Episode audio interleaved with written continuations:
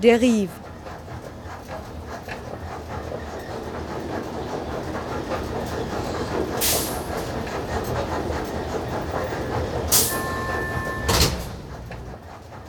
Radio für Stadtforschung.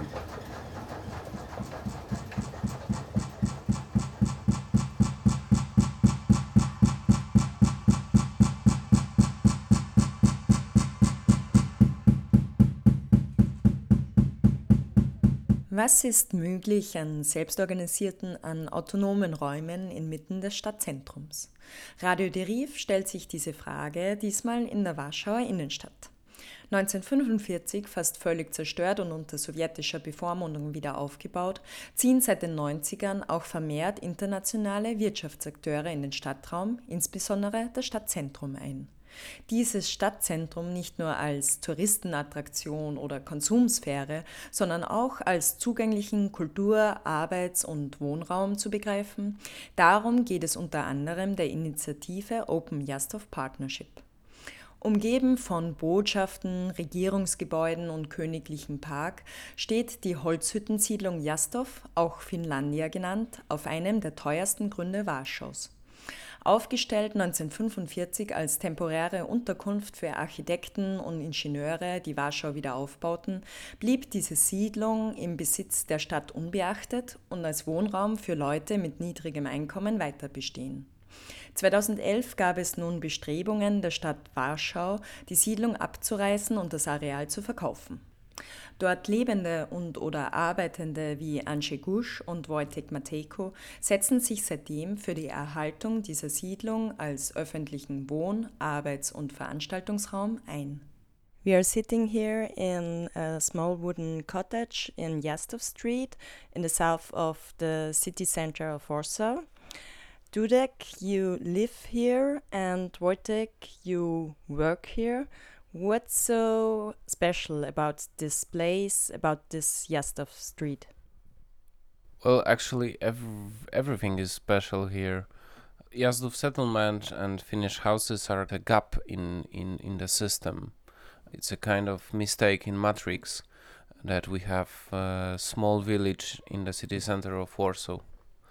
And the history of Finnish houses, Finnish houses came from Finland. Um, through Russia, and there was no plan to, to, to keep these houses until now. They were constructed in 1945 uh, for just five years, and they survived. With what purpose they were installed 1945? Uh, after the Second World War, uh, Warsaw was destroyed in like 85%.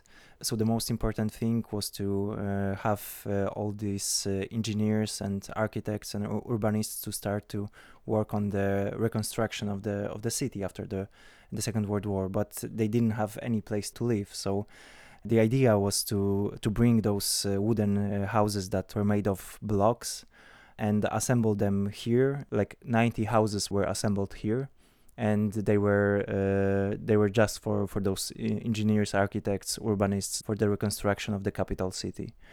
Yeah, so so this history is, is quite amazing. You know, like Finnish houses in the center of the of the of the city, but it's also very very symbolic because here was the first area that that new people were able to create their new lives.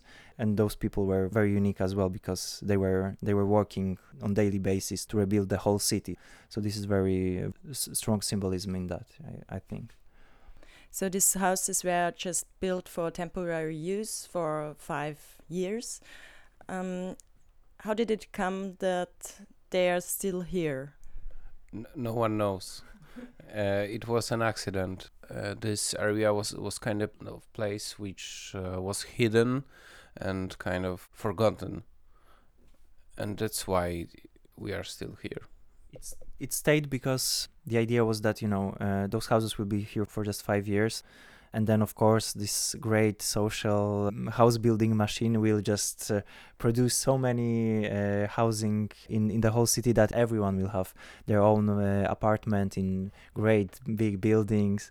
But of course that didn't happen. And after 5 10 20 30 70 years, we still have this huge problem in Warsaw that you, you cannot afford your own flat. And because of that, uh, as crazy as it sounds to live in wooden houses in the center of the city, but was still in, in, in some need because this is uh, still like communal housing. But years after years, some of the houses were just disassembling. Some of them have begun to remain empty. And uh, from, from those original 90, there are only 27 left now and six, seven years ago, government stated that now is the time to finally deal with this situation because uh, the the mayor that was uh, mayor of the downtown district uh, had this very like neoliberal uh, vision of how the city should be expanding and uh, growing. And and he stated that in the center of the city you cannot have like these wooden uh, summer houses. Uh, it's unacceptable. The center of the city have to be representative people in Warsaw deserve something of a of a great statue. And this was his his narrative. And of course that pissed off many people. Like like come on we have skyscrapers and concrete everywhere in warsaw everything is rebuilt uh, to new apartments to like those city malls. And we said we don't need that anymore. We need we need something that creates identity and tells a little bit about the history of this place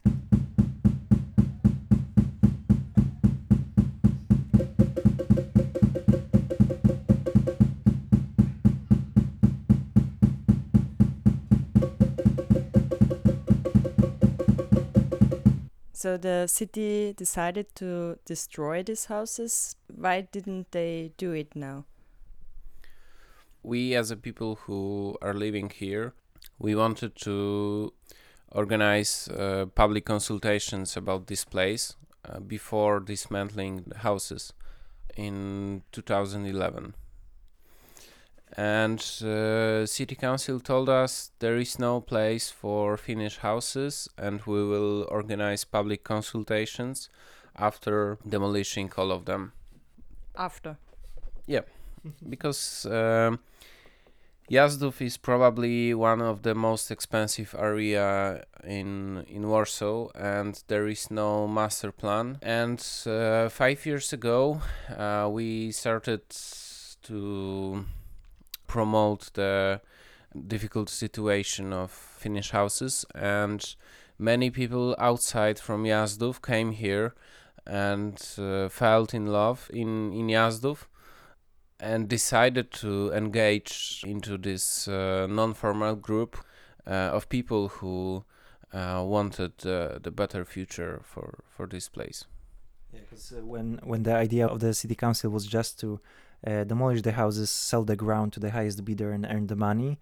Andrzej and uh, other people that live here thought that we need to propose something different to show that this area can can have different functions as well and that it can uh, serve to the people of Warsaw. Let's make this more of a good public space and not just privatized home area. So, uh, so this idea came to open those houses to some non-government organizations, to some cultural events, uh, social works, and and of course now now we have all those functions together, and this is now the main idea that we have to show that uh, it is possible in Warsaw to have this green, sustainable area, that you have people live in some places, that you have some organizations working in, in others, and they are all working together for that area. And it's hard to find those kind of areas in the whole Europe. So, so we are trying to convince the municipality to just think about it in those terms that that this is something really unique and that this is something of a great value that is way way above what would they earn in selling this this this ground that is that is very expensive.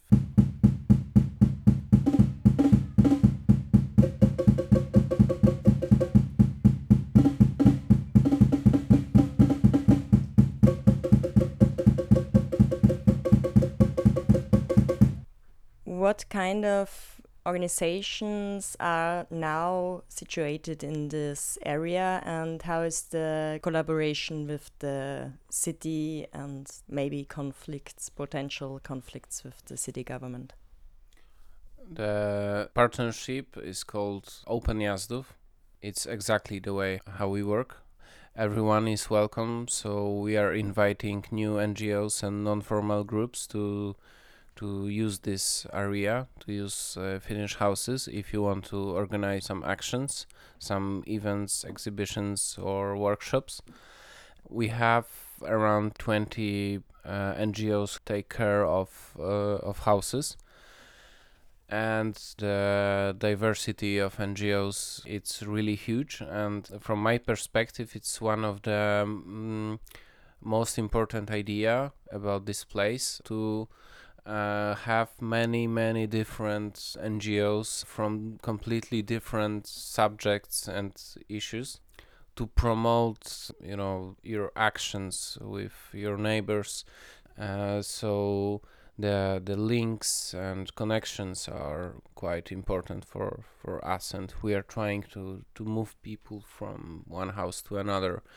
And we have um, for example community garden architects from university of technology the heritage protection ngo beekeepers who are learning how to take care of bees in in the cities.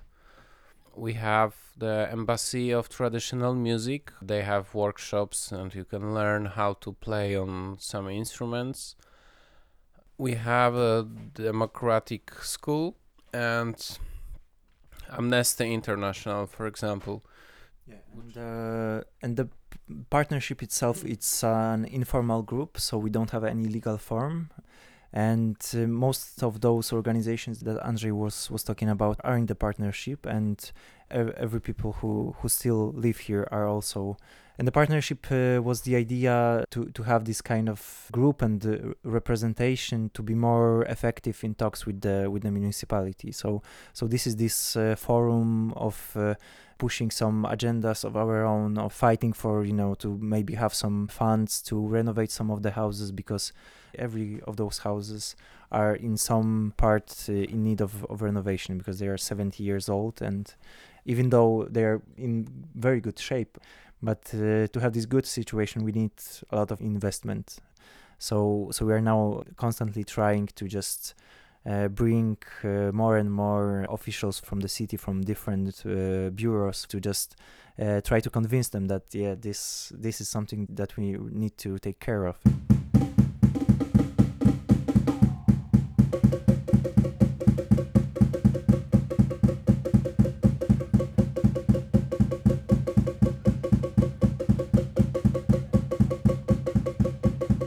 der Hütten bzw. der vielen engagierten Initiativen in der Jastorf-Siedlung nennt sich LADOM, Basis des Independent Music Labels Lado ABC.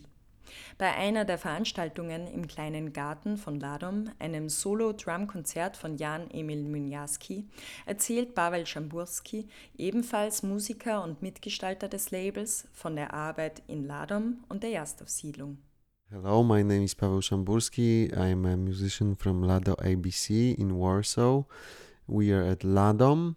Uh, here we have in Ladom we have um, the base, uh, our home for events, for musical concerts, and for our label also, record label, and that's all. How did it come that you're here in Jazdów now, in this um, space or this small uh, village in Warsaw? Yeah, yeah, yeah. Uh, this is a very specific area in Warsaw. Uh, this this was built um, for uh, workers that rebuilt Warsaw after war. Now, because we have a long history of, of building, especially musically culture in Warsaw we just signed an agreement with uh, with the city and they gave us this space to do our work. And uh, it is a part of open Jazdów and we are of course uh, working with them. But what we are doing is kind of independent because every every house here is a, a different association a different foundation. So as many different ideas for doing the stuff as many different people are working on it. So our home is for Lado, Lado ABC and uh, the different houses for a different vibe and another house is for an, another thing. So we are all working together to to build some kind of area where things happening and to build some kind of politics and some kind of relation with the sh- with the city but um, there is an independent level of building um, uh, the voice of each each house here what do you think is the significance of such a place like Ladom in Warsaw as a cultural space or a rather alternative, more independent space? Uh, basically, it's like uh, doing things without outside money, totally independent. So, what we are doing here is building um, a kind of alternate view of a culture alternate view of um, music that it it doesn't has to be like connected to a commercial way of promoting things we have no banners we have no sponsors we have nothing and people are coming in because they need this uh, alternate native culture. And it works perfectly for me and for musicians that are playing here. You know uh, you can work here you can uh, use the uh, the house for rehearsals you can you can define your project then you can show it to the people and people give you the money like from their own heart basically for the project so it's like great idea and for me is the the future of culture the future of people like existing because the ministry of culture isn't financing the culture anymore in a proper way. Um, the private sponsors are like they have many different issues you know for you as an artist to to make sure they get what they want and uh, basically here is the open space for you you can do whatever you like you have the audience and you have the freedom and the money that comes to you, it basically comes from the heart of the people that are coming in. So it's the best money you can get, you know. This is the best way, I think, to uh, to promote your music and to work, because it's the like the pure way. No one is getting into your ass, you know. No one is showing you, oh, you have to play like this, you have to do your shit like this, you know. Everything is pure. You can do whatever you like here. But you need the space for yeah, this. Of course, we needed the space, and we were looking for it for years because we are working in different spaces, and of course, sometimes there there are venues, there are bars, there are clubs that um, uh, support this kind of work, and it's all because of the people, you know, because uh, in these venues, in these bars, in these clubs, work people, you know, they have clear mind and they know what to do. So they get money from the booze, from the bar, and they support artists. You know, there are like really good people here in Warsaw that are supporting good work and good musicians and good culture. We are living, we are working, and it's good.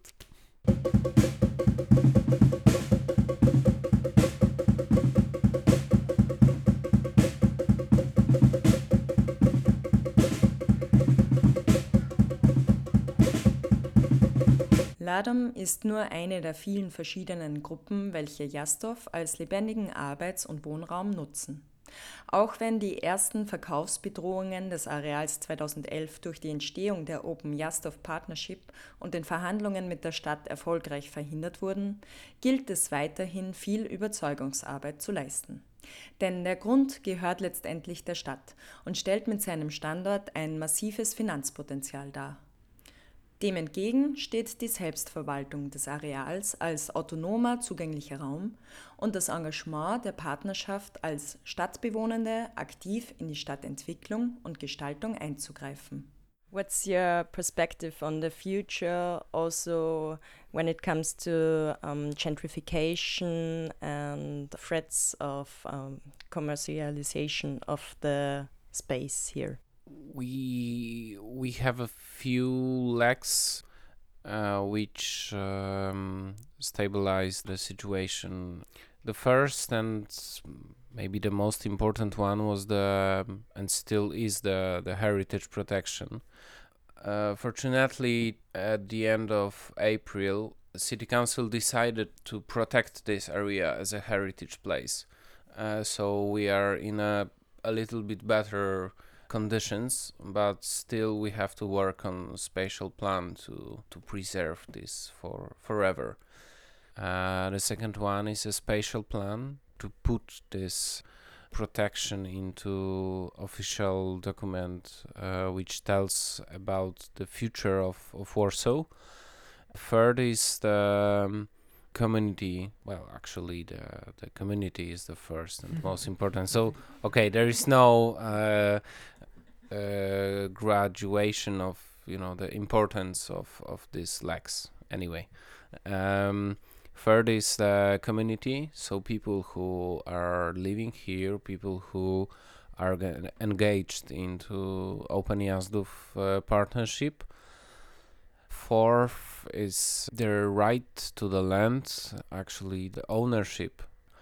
Who can decide about this place? Right now it's a city council, but we think about some options on how to have a possibility to to be in the process of final decisions if they will decide to, to sell this area.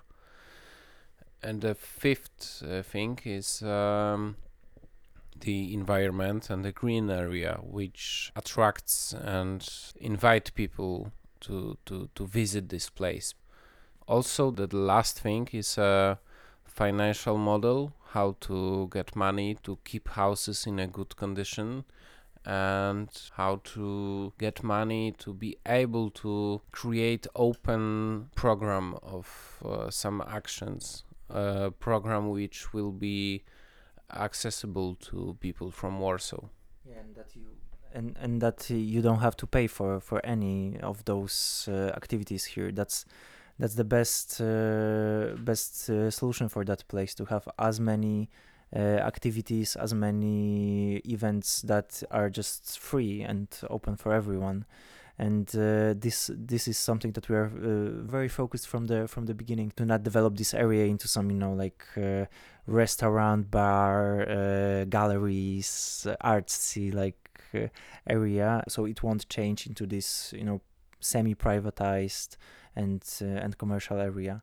But uh, there is one more thing that we are trying to do now. Uh, we're trying to to write down all those uh, regulations and, and form some kind of official document that will be somehow accepted by the by the city council in this legal form that it will set what is open Jazdów, what is Jazdów neighborhood, what are the functions and what can be done here and what cannot. So we hope that if if we will be able to uh, to work with municipality on that kind of regulations, then it will somehow secure this uh, this area for the future.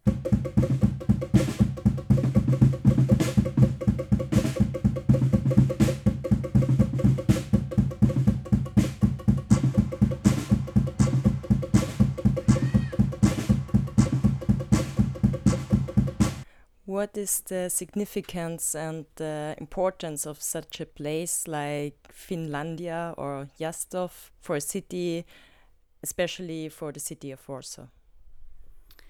We don't want to go into kind of top 10 touristic places in Warsaw. We are very focused on um, agenda uh, that will be interesting for people in Warsaw so it would be like the more local place rather than place uh, for for people from around the world. And we want to share the idea of um, communication and uh, participation. If you want to develop uh, a city you have to cooperate with uh, people who live uh, in this city. I, and I would just add like one or two things. For me, it's it's also this case of identity that uh, everywhere you go, the any city uh, in Europe or, or anywhere in the world really is just starting to look the same, and everything is is just standardized. You have Starbucks on every corner in every part of the world, and and places like that just uh, you know ma- makes you start to think how that could happen here in the center of the city. And then you start to think about all those processes about uh, what is the public space? What, what's the meaning of that? What is the history of, of the city that I'm living in? Like that then all those thoughts are, are just coming in and, and this and this uh, area is, is really very vital for this kind of thinking. And that that could be only reason for Jazdów to stay and that would be enough for me. But also this is a case of of showing that that really things can be run differently to show that it can be not only this kind of space of autonomy and it doesn't have to be like this uh, you know squat site uh, just built on the rebellion and fuck you to the to the municipality but we want to create those bridges that uh, that it is possible to to have this autonomy and then again be okay with the with the municipality. And this is the most important part. It would be way easier to just you know squat all the houses and do whatever we want here. Because we have this kind of energy behind us all those organizations activists they would protect this place. We could do that but we we still believe that we can do that in a different way. And if we, we will succeed then this will be like great example for for many other places in uh, in Poland as well. But yeah there is one but because like uh, as i said this uh, whole political situation and not only in Poland, everywhere in Europe and, and in the world is getting worse and worse, and those spaces for, for autonomy are, are, are less and less. So, so I don't know how it will be in the future, but uh, we have to keep trying.